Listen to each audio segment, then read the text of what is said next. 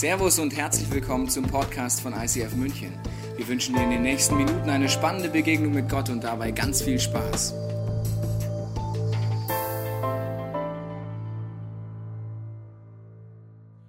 Wenn du dir das Thema Freundschaft in Studien anschaust heutzutage, dann wirst du da zwei Dinge feststellen.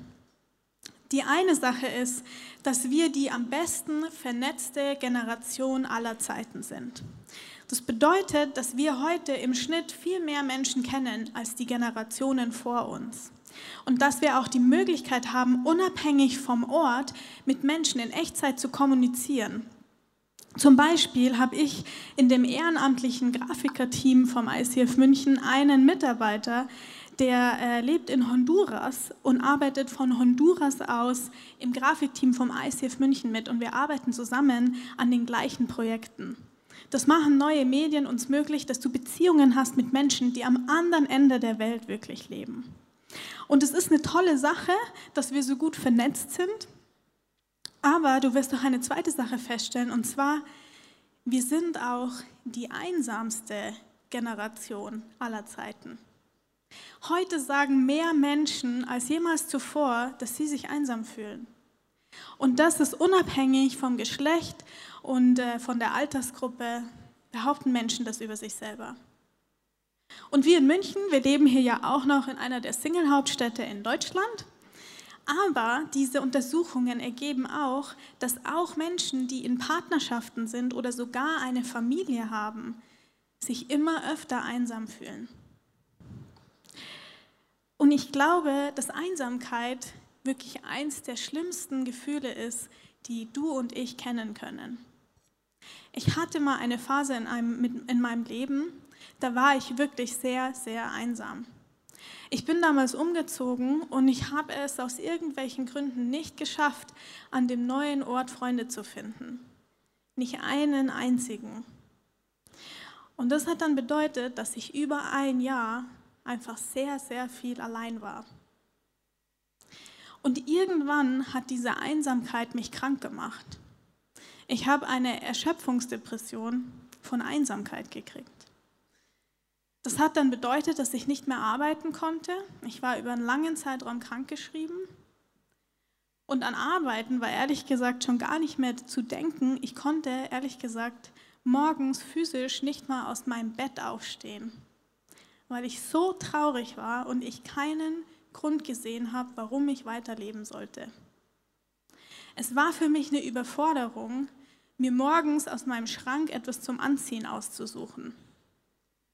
Ich wollte nicht essen, ich wollte niemanden treffen und ich habe die eine Hälfte vom Tag damit verbracht zu weinen und die andere Hälfte vom Tag vor mich hinzustarren und mich von meinen negativen Gedanken immer weiter runterziehen zu lassen. Und das nur, weil ich keine Freunde hatte? Ich meine, ich war ja jetzt nicht in einer Isolationskammer eingesperrt. Ich hatte schon Kontakt mit Menschen, meine Kollegen zum Beispiel. Aber ich hatte keine Freunde. Kann es wirklich sein, dass Freundschaft für uns Menschen so essentiell ist, dass man krank werden kann, wenn man sie nicht hat? Das ist eines der ersten Dinge, die Gott über uns Menschen sagt, nachdem er uns erschaffen hat, ist, es ist nicht gut, dass der Mensch allein ist. Wir sind als soziale Wesen geschaffen. Du und ich sind dazu gemacht, dazu designt, in Beziehung zu leben mit anderen Menschen und mit Gott. Das bedeutet, ja, wir sind auf Freundschaft hin angelegt. Und wenn wir sie nicht haben, dann ist das schlimm für uns. Und es kann so schlimm werden, dass man krank werden kann davon. Und trotzdem sagen heute mehr Menschen als je, dass sie einsam sind. Die Lösung dafür wäre doch eigentlich einfach. Freundschaft. Aber in der Praxis scheint es oft richtig schwer zu sein, jemanden zu finden, dem ich wirklich vertrauen kann. Ich glaube, es ist einfach, Leute zu finden, mit denen du etwas unternehmen kannst, mit denen du deine Hobbys teilst, zum Wandern gehst, in einer Ausstellung Kaffee trinken. Aber jemanden zu finden, dem ich so vertraue, dass er mich wirklich kennen darf. Das, was ganz tief in mir drin ist dass er auch die Dinge kennen darf, von denen ich eigentlich lieber möchte, dass niemand die weiß über mich. Das scheint schwierig zu sein. Man sagt ja, Freunde sind die Familie, die man sich aussucht. Aber wie sucht man sich denn diese Familie jetzt aus? Und ich denke, dass wir so einen wie innerlichen Reflex haben, wenn es um das Thema Freunde geht. Und zwar, dass wir versuchen, Leute als unsere Freunde auszusuchen, die möglichst ähnlich sind wie wir selber. Die vielleicht die gleichen Interessen haben und ähnliche Ansichten. Und ich denke, das ist so, weil wir vermuten, dass wenn die Person mir ähnlich ist, dass das das Erfolgsrezept für eine harmonische Freundschaft ist. Und das wollen wir ja alle. Harmonische Beziehungen haben Beziehungen, die funktionieren. Und ich habe dir heute ein Live-Experiment mitgebracht, um diese These mal zu testen, ob wirklich Gleichheit der beste Grundstein für eine Freundschaft ist. Und für dieses Live-Experiment habe ich dir einen Special Guest heute mitgebracht. Es ist eine Person, die mich schon über die Hälfte meines Lebens begleitet die Person, die mit Abstand am längsten mit mir befreundet ist. Sie hat es geschafft, ganze 16 Jahre meine Freundin zu sein. Und in diesem Sinne kann ich wirklich sagen, ich habe dir heute meine beste Freundin mitgebracht. Und ich wünsche mir, dass ihr sie mit einem herzlichen Applaus begrüßt. Tina, komm doch bitte zu mir.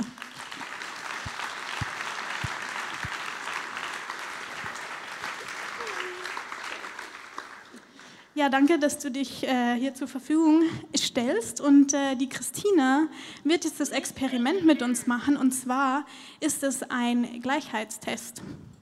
Genau, und ich erkläre euch kurz, was jetzt gleich passieren würde. Ich habe hier, hab hier verschiedene Wortpaare. Die Anna und die Tina, die kennen diese Wortpaare jetzt noch nicht. Die werden sie gleich hören von mir. Und dann dürft ihr Ladies ähm, intuitiv, spontan, so schnell wie möglich entscheiden. Und das ist schwierig für vor allen Dingen die Tina ähm, welches dieser Wort, also welches, welches Wort eure Präferenz ist. Okay? Verstanden?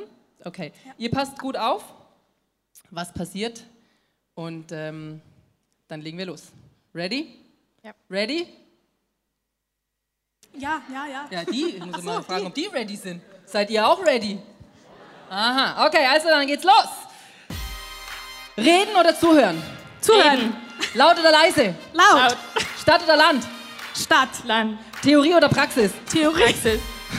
Familie oder Freunde? Freunde. Okay, oh. okay, okay, okay. Kurze Pause hier, weil wir machen jetzt folgendes, damit das für euch nicht so eine passive, langweilige Zuschaueraktion ist. Macht ihr einfach mit! Woo! So gut. Und deswegen hast du einen Nachbarn, der sitzt neben dir, deswegen ist er dein Nachbar. Ähm, diesen Nachbarn, ob du ihn kennst oder nicht, nicht kennst, äh, dem wendest du dich jetzt zu. Ähm, falls es nicht aufgeht und vielleicht ihr zu dritt zusammen sein müsst, dann macht es einfach zu dritt und ähm, sprengt einfach nochmal das Niveau, bringt es nochmal auf ein nächstes Level. Und äh, ich werde weiter Wortpaare vorlesen und dann findet ihr gleich mal ganz schnell heraus, wie ähnlich oder unähnlich ihr euch seid. Okay, seid ihr, seid ihr bereit?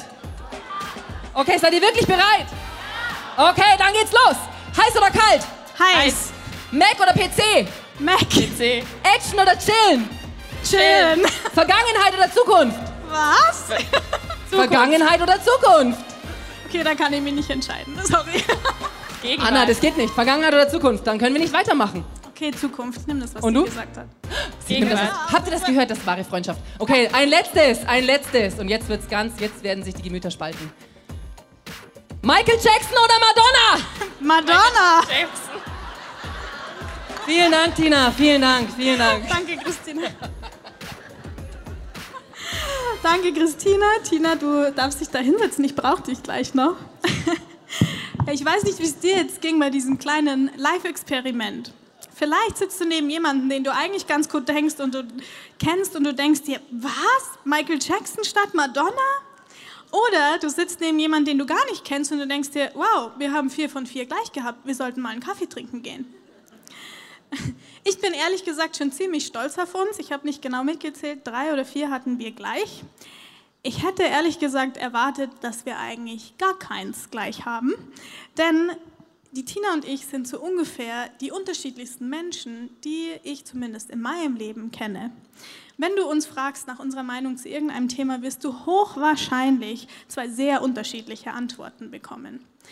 Das heißt, in meinem Leben habe ich persönlich keinen sehr guten Job darin gemacht, mir jemanden als Freund zu suchen, der mir möglichst ähnlich ist. Und ich glaube, in gewisser Hinsicht war das ein Segen für mich, war das gut für mich. Denn ich glaube, dass die Suche nach jemandem als Freund, der dir möglichst ähnlich ist, dich am Ende enttäuschen wird. Denn Menschen sind unglaublich komplex. Und wenn du jemanden nur gut genug kennenlernst, wirst du irgendwann bei jeder Person feststellen, die ist ja so anders wie ich. Und zwar so richtig anders, so dieses Ende vom Spektrum und dieses Ende vom Spektrum. Und deswegen glaube ich, dass wir ein paar bessere Prinzipien für Freundschaft brauchen. Versteh mich nicht falsch, es ist nicht verkehrt, jemanden zu haben, der gleiche Hobbys oder gleiche Ansichten hat wie du. Das hilft schon mal, weil wenn Tina und ich was zusammen unternehmen wollen, dann müssen wir ehrlich gesagt schon ziemlich lange überlegen, was es denn überhaupt gibt, was uns beiden Spaß macht. Deswegen wurde Pokémon Go erfunden, damit Anna und Tina jetzt wieder ein gemeinsames Hobby haben.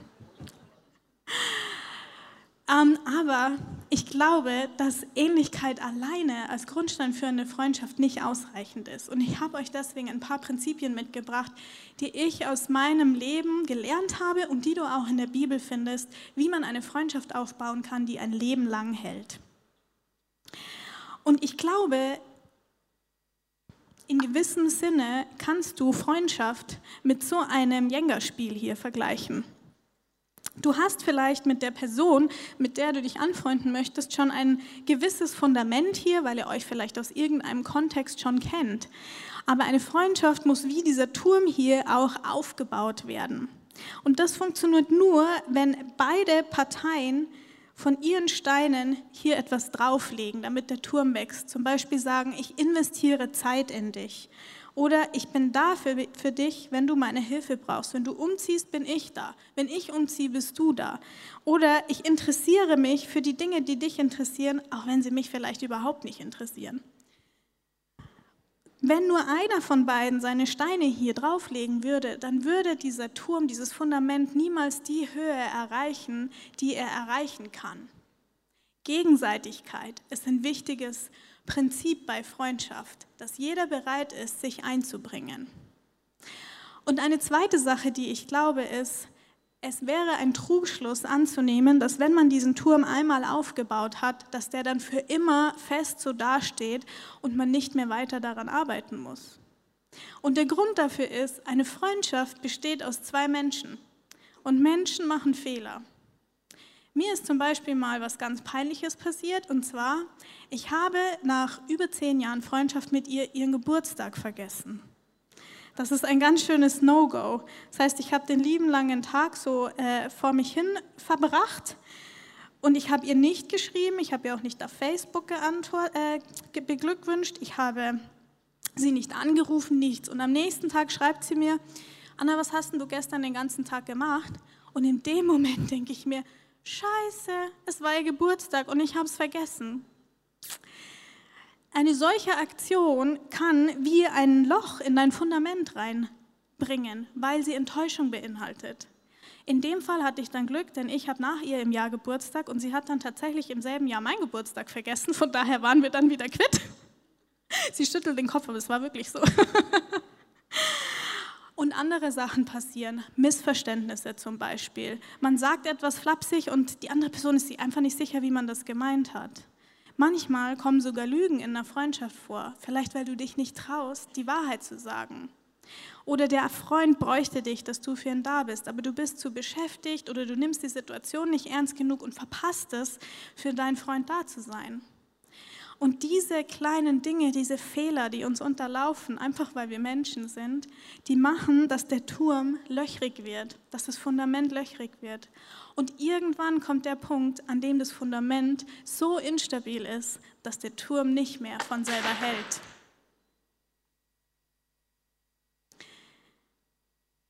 Wenn das hier passiert, das ist die Situation, wenn du Streit hast. Und glaub mir eins, wir beide, wir können gut streiten. Oder eigentlich nicht gut. Wir können heftig streiten, sagen wir mal so. Es gibt einen sehr alten Film, in dem kämpfen Godzilla und King Kong miteinander. So ungefähr sieht es aus, wenn wir streiten, nur die weibliche Version davon. Und glaub mir eins, die ist schlimmer. Es hört sich jetzt lustig an, wenn ich das so beschreibe, aber wenn man da drin steckt, ist es überhaupt nicht lustig. Ich habe die Tina gefragt, ob es irgendeine lustige Geschichte aus einem Streit von uns gibt, die ich hier erzählen kann. Hat sie gesagt, lustig? Fandest du jemals irgendwas lustig, wenn wir gestritten haben? Und es stimmt, in echt ist es eigentlich nicht lustig. Wir haben manchmal monatelang nicht miteinander geredet, weil wir so verstritten waren. Und ich glaube, es gibt zwei gute Strategien, wie man dafür sorgen kann, dass das hier nicht passiert. Die eine Strategie ist dafür, wenn der Turm schon umgefallen ist, wenn der Schaden schon geschehen ist, wenn du in einer Situation bist, wo du dich streitest mit deinem Freund. Und die Bibel gibt uns hier einen guten Tipp, wie wir damit umgehen können. Wer über die Fehler anderer hinwegsieht, gewinnt ihre Liebe. Wer alte Fehler immer wieder ausgräbt, zerstört jede Freundschaft. Da eine Freundschaft aus zwei Menschen besteht, werden immer wieder Fehler gemacht werden in dieser Freundschaft. Und der Schlüssel damit umzugehen ist Vergebung. Eine Freundschaft lebt davon, dass man eine zweite, dritte und vierte Chance gibt. Dass man sagt, ich weiß, dass ich Fehler mache und deswegen erlaube ich dir, dass du auch Fehler machen darfst. Und ich vergebe dir, wenn das passiert und wir fangen nochmal von vorne an. Wir bauen unseren Turm von vorne wieder auf. Und dann gibt es eine zweite Strategie, die dafür da ist, dass es erst gar nicht so weit kommt, dass der Turm zusammenstürzt. Diese Löcher in dem Turm, die kommen meistens von Kleinigkeiten, die für sich betrachtet eigentlich gar nicht schlimm sind. Wir hatten einmal einen sehr heftigen Streit, wo wir uns wirklich Wochen und Monate lang mit dem Arsch nicht angeschaut haben. Und es war so schlimm, dass wir tatsächlich einen Vermittler einschalten müssen, mussten, damit der sich mit uns trifft und wir ein Gespräch führen können, in dem wir nicht miteinander reden müssen, sondern immer so mit der Person und die Person redet da mit dem anderen. Ne? Also kannst du dir vorstellen, war bestimmt sehr angenehm für die Person, die unser Vermittler war damals. Also es war echt eine schlimme Situation. Und ich habe die Tina gefragt vor dieser Predigt, ob sie sich erinnern kann, über was wir gestritten haben. Wir können uns beide nicht daran erinnern, was der Grund für diesen Streit war. Einen der schlimmsten Streits, den wir jemals hatten in unserem Leben. Und es ist deswegen, weil es einfach viele, viele, viele Kleinigkeiten waren, und irgendwann kam der Punkt, wo das Fundament einfach zu löchrig war und die Bombe explodiert ist. Und deswegen möchte ich dich sehr ermutigen, dass du in deinen Freundschaften diese kleinen Dinge ernst nimmst. Manchmal denken wir, ah, das werde ich jetzt nicht ansprechen. Ich werde dir doch jetzt nicht sagen, dass ich mich geärgert habe, weil sie fünf Minuten zu spät war. So ein Korinthenkacker möchte ich doch nicht sein. Aber ich glaube, diese kleinen Dinge sind wichtig, denn in der Summe werden die irgendwann groß. Sprich das an, wenn du dir nicht sicher bist, wie dein Freund seine Äußerung gemeint hat. Sprich das an, wenn du dich ärgerst, dass dein Freund unpünktlich ist. Naja, das lasse ich jetzt lieber, sonst fällt das um. Denn so habt ihr die Chance, diese kleinen Dinge aus dem Weg zu räumen und diese Löcher zu flicken, bevor der Turm zu instabil wird, um zu stehen. Vielen Dank, Tina, dass du hier mit mir Jenga gespielt hast. Du darfst dich wieder hinsetzen.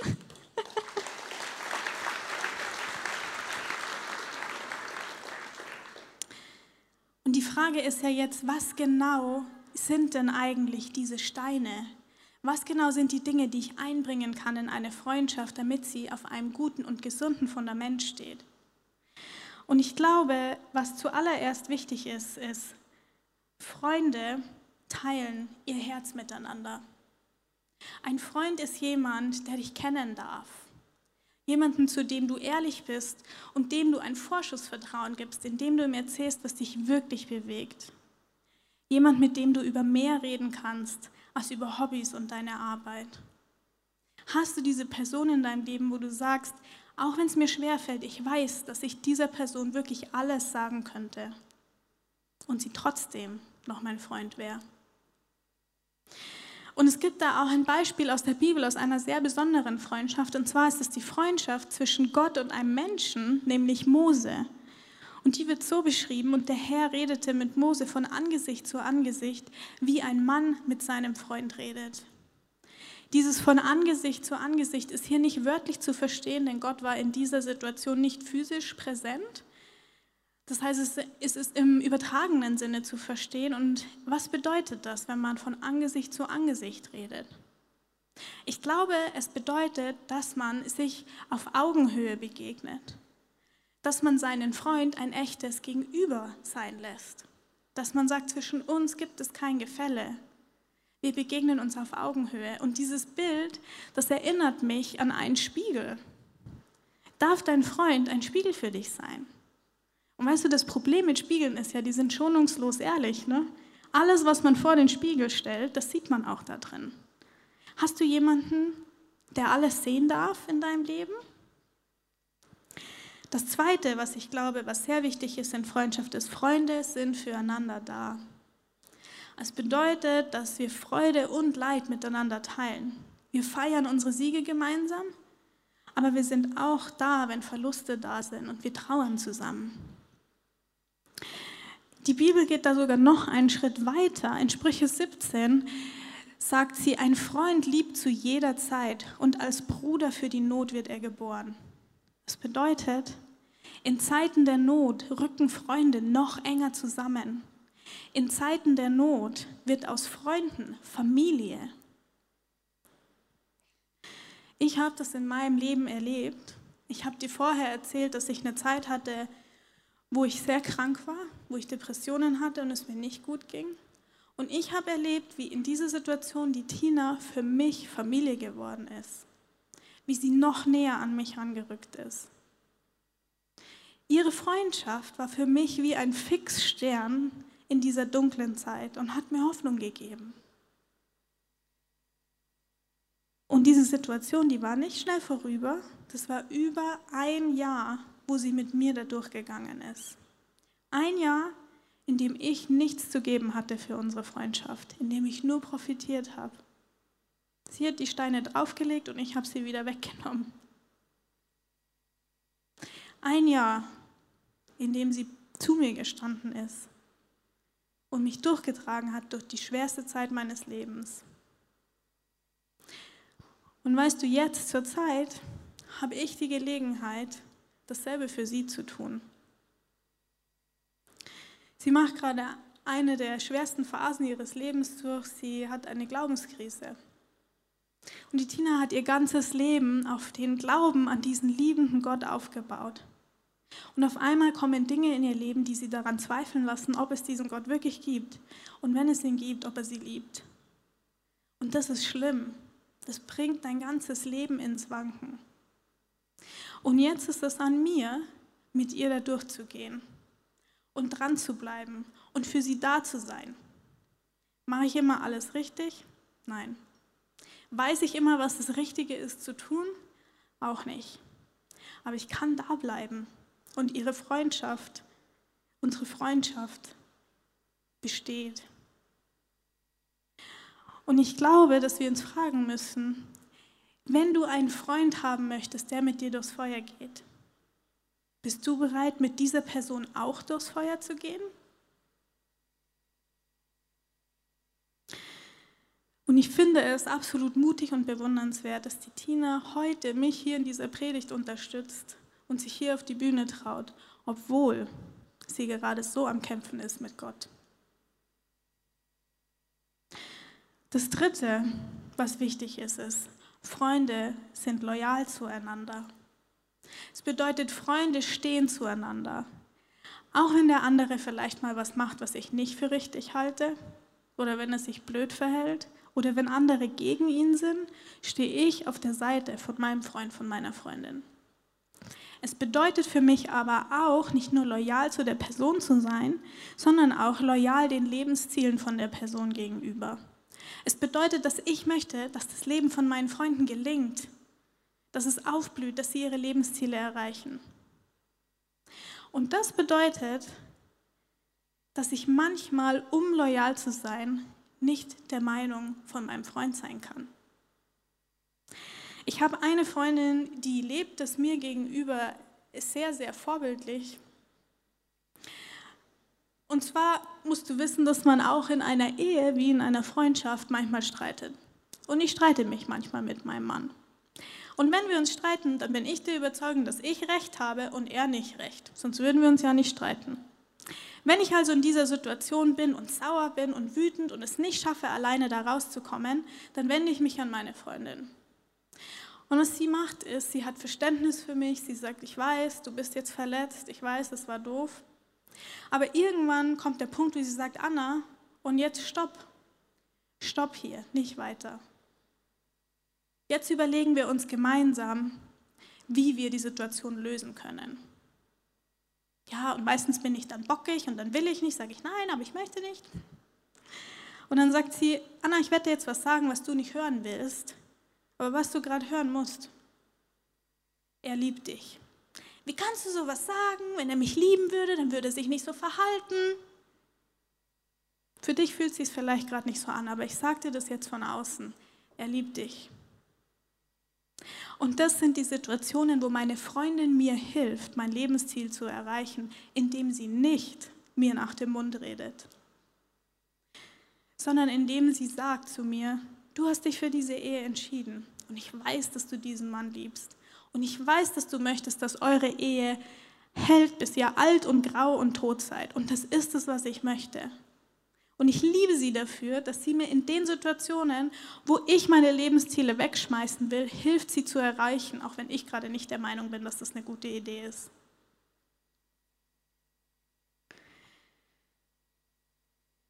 Wie findet man einen solchen Freund? Wie findet man jemanden, dem man vertrauen kann, wo man sein Herz teilt? Jemanden, der da ist und jemand, der loyal ist zu einem. Vielleicht denkst du jetzt, ja, Anna, weißt du, du hast einfach irgendwie Glück gehabt, ne? Du hast die Tina einfach irgendwo auf der Straße aufgelesen und das hat halt einfach gepasst, ne? Also ich äh, habe so ein Glück nicht. Ich habe niemanden, mit dem ich schon 16 Jahre befreundet bin. Vielleicht denkst du das. Aber lass mich das hier ganz klar sagen. Die Freundschaft, die die Tina und ich haben, ist nicht das Ergebnis dessen, dass wir besonders viel Glück in der Freundeslotterie hatten. Die Freundschaft, die wir beide haben, ist das Ergebnis von 16 Jahren harter Arbeit. Das Ergebnis von 16 Jahren immer wieder versöhnen, immer wieder zweite Chancen geben, da sein, obwohl der andere mich nervt, dranbleiben an dieser Freundschaft, das Fundament wieder aufbauen, wenn der Turm zusammengefallen ist. Wie findet man einen solchen Freund? Ganz einfach. Du suchst dir jemanden, dessen Freund du gern wärst, und du fängst an, dich dieser Person gegenüber wie ein Freund zu verhalten. Du teilst dein Herz, du bist da für die Person und bist loyal zu ihr. Und du bleibst dran. Tina und ich waren beide nicht gut darin, Freunde zu sein, als wir angefangen haben. Und weißt du was, ein guter Freund ist man nicht, ein guter Freund wird man. Es ist nicht so, dass wir auf die Erde kommen, geboren werden und der eine hat halt ein angeborenes Talent für Mathematik, der nächste für Musik und der nächste ist halt ein guter Freund. Ein guter Freund ist man nicht, ein guter Freund wird man. Für die Tina, und ich habe sie gefragt vorher, ob ich das so sagen darf, hat früher Freundschaft so lange funktioniert, wie die andere Person das gemacht hat, was die Tina gesagt hat. Und ich hatte früher solche krassen Minderwertigkeitskomplexe, dass ich mich nie getraut habe, zu irgendetwas meine Meinung zu sagen, weil ich Angst hatte, dass die andere Person mich dann nicht mehr mag. So gesehen haben wir eigentlich super zusammengepasst. Sie hat angeschafft und ich habe gemacht. Aber es war total ungesund und zwar von beiden Seiten her. Und wir hatten die Chance, aneinander zu lernen, beziehungsfähig zu werden und eine echte Freundschaft auf Augenhöhe zu leben. Es gibt eine Freundschaft, die du in deinem Leben haben kannst, die noch besser ist als alle anderen Freundschaften. Und es ist eine Freundschaft mit Gott. Kann man das überhaupt? Kann man mit Gott befreundet sein? Ich meine, er ist immerhin Gott. Ne? Wir haben vorher schon gehört, dass, dass Gott mit Mose befreundet war. Und es gibt auch andere Personen in der Bibel, wie zum Beispiel Hiob oder Abraham, über die gesagt wird, dass sie Freunde von Gott sind. Und das Interessante ist, dass die gleichen Kriterien, die für Freundschaft zwischen Menschen gelten, auch für eine Freundschaft mit Gott gelten. Wir haben gesagt, Freunde teilen ihr Herz miteinander. Freunde sind füreinander da und Freunde sind loyal. Und das Spannende ist, dass Gott in der Bibel sagt, dass er mit denjenigen, die seine Freunde sein wollen, sein Herz teilt. Das drückt Jesus mal so aus. Ich nenne euch nicht mehr Diener, denn ein Diener weiß nicht, was sein Herr tut. Vielmehr nenne ich euch Freunde, denn ich habe euch alles gesagt, was ich von meinem Vater gehört habe. In der Zeit vor Jesus, im ersten Teil von der Bibel, wurde das äh, König-Diener-Verhältnis von Gott zu seinem Volk sehr stark betont. Und es stimmt, Gott ist auch ein König uns gegenüber. Aber dann kam Jesus und er hat eine neue Facette von Gott, äh, neue stimmt eigentlich nicht, eine Facette von Gott, die schon immer da war, hat er stärker betont. Er hat gesagt, ich nenne euch jetzt nicht mehr Diener, ich nenne euch Freunde. Und es bedeutet, dass ich mein Herz mit euch teile. Ist es nicht total krass, dass der lebendige Gott sein Herz, seine Gedanken mit dir teilen will? Wir haben gesagt, Freunde sind füreinander da. Und diese Eigenschaft, die hat Gott echt perfektioniert. Bevor Jesus wieder zurück in den Himmel gegangen ist zu Gott, hat er gesagt, ich werde bei euch sein alle Tage bis an das Ende der Welt. Und damit es funktioniert, hat er den Heiligen Geist dagelassen, damit wir ein Tool haben, über das wir zu jeder Zeit, von jedem Ort mit Gott kommunizieren können. Bei Gott ist es tatsächlich so, immer, egal wie viel Uhr es ist, egal wo du gerade bist, er ist da. Er ist quasi abrufbereit für dich 24 Stunden am Tag. Und wir haben gesagt, Freunde sind loyal. Das heißt, Freunde stehen zueinander, auch wenn sie mal Mist bauen. weißt du, Gott ist ein Gott der zweiten, der dritten und der hundertsten Chance. Ich habe ihn so erlebt. Egal, was für Fehler ich mache und wie oft ich die Fehler wiederhole, er gibt mir immer eine neue Chance und setzt unsere Beziehung in dem Punkt wie auf Null zurück, so als hätte ich den Fehler nie begangen. Und dann haben wir auch gesagt, loyal zu sein bedeutet, sich für seine Freunde zu wünschen, dass ihr Leben aufblüht und loyal zu ihren Lebenszielen zu sein. Und in einem Vers in, im Johannesevangelium fasst Jesus zusammen, was Freundschaft für ihn bedeutet. Er sagt, dies ist mein Gebot. Ihr sollt einander so lieben, wie ich euch geliebt habe. Niemand liebt mehr als einer, der sein Leben für seine Freunde opfert. Ihr seid meine Freunde, wenn ihr mein Gebot befolgt. Ich nenne euch nicht mehr Diener, denn ein Diener weiß nicht, was sein Herr tut. Vielmehr nenne ich euch Freunde, denn ich habe euch alles gesagt, was ich von meinem Vater gehört habe. Wenn wir uns den Anfang von diesem Vers nochmal anschauen, dann sagt Jesus da, dass der größte Liebesbeweis zwischen Freunden wäre, wenn ein Freund sein Leben opfert für seine Freunde. Und kurz nachdem Jesus das gesagt hat, hat er das tatsächlich gemacht. Jesus ist gestorben am Kreuz für die Menschen, zu denen er das damals gesagt hat und für dich und mich. Warum? Er selber hatte gar nichts davon. Aber er ist so ein guter Freund, dass er möchte, dass mein und dein Leben aufblüht. Und dadurch, dass er am Kreuz gestorben ist, haben du und ich die Möglichkeit, eine Beziehung mit Gott zu haben. Nichts bringt mein Leben so sehr zum Aufblühen wie diese Beziehung mit Gott. Das ist die Loyalität, die Gott gegenüber dir hat. Dass er sagt, ich wünsche mir so sehr, dass dein Leben aufblüht, dass ich bis ans Äußerste gehe. Dass ich, bevor ich weiß, ob du jemals meine Freundschaft erwidern wirst, den äußersten Freundschaftsbeweis für dich schon erbringe, damit du ganz sicher weißt, so sehr liebe ich dich und so sehr möchte ich mit dir befreundet sein. Diese Art von Freundschaft, die rührt mich in meinem tiefsten Innern.